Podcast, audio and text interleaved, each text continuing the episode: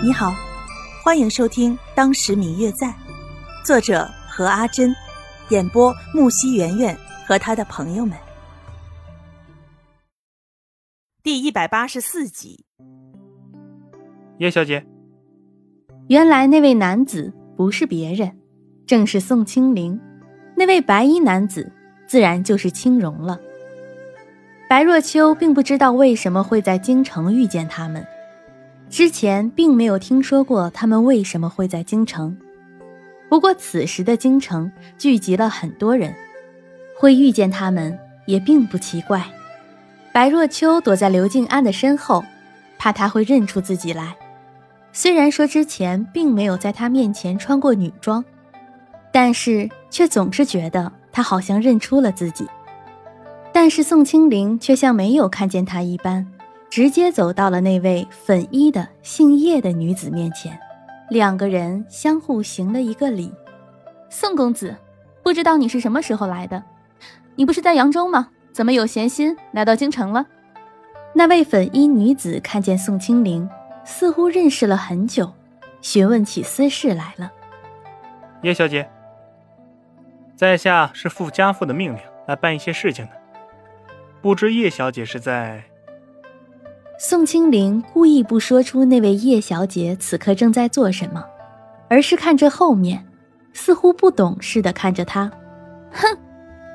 那位叶小姐看一眼后面跪在地上的那位大爷，好像很不耐烦似的。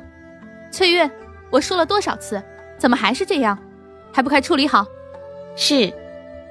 这时候，他身边的一个丫鬟领了命令，喝令那位大爷速速离开。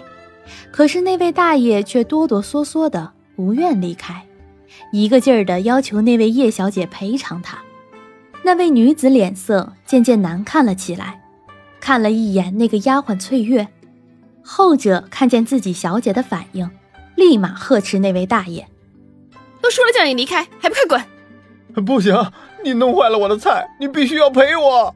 赔？你想得倒美！你弄脏了我们小姐的衣服，我还没让你赔呢。”你倒好，还想让我们陪你？我看你是想钱想疯了吧！说完，动手准备打人，却被一只手给挡住了。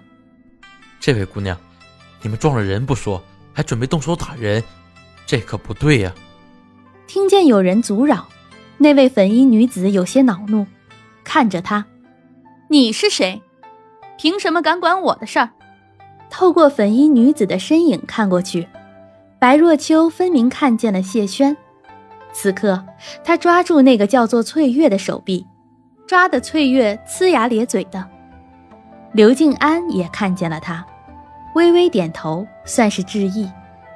这位姑娘，这件事是你们不对在先，你非但不向这位大爷赔礼道歉，反倒还想动手打人，这是天子脚下，是讲究王法的地方。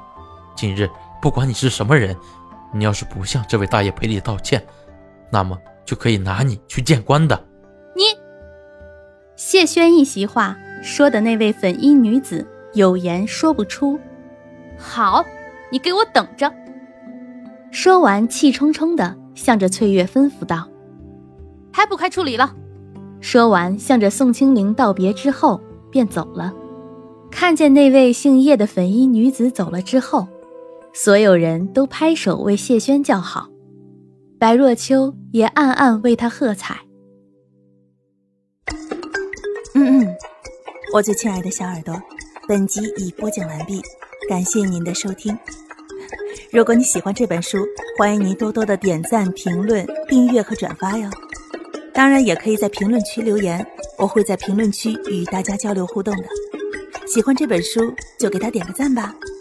你的点赞和评论是我们创作最大的动力，感谢您的收听。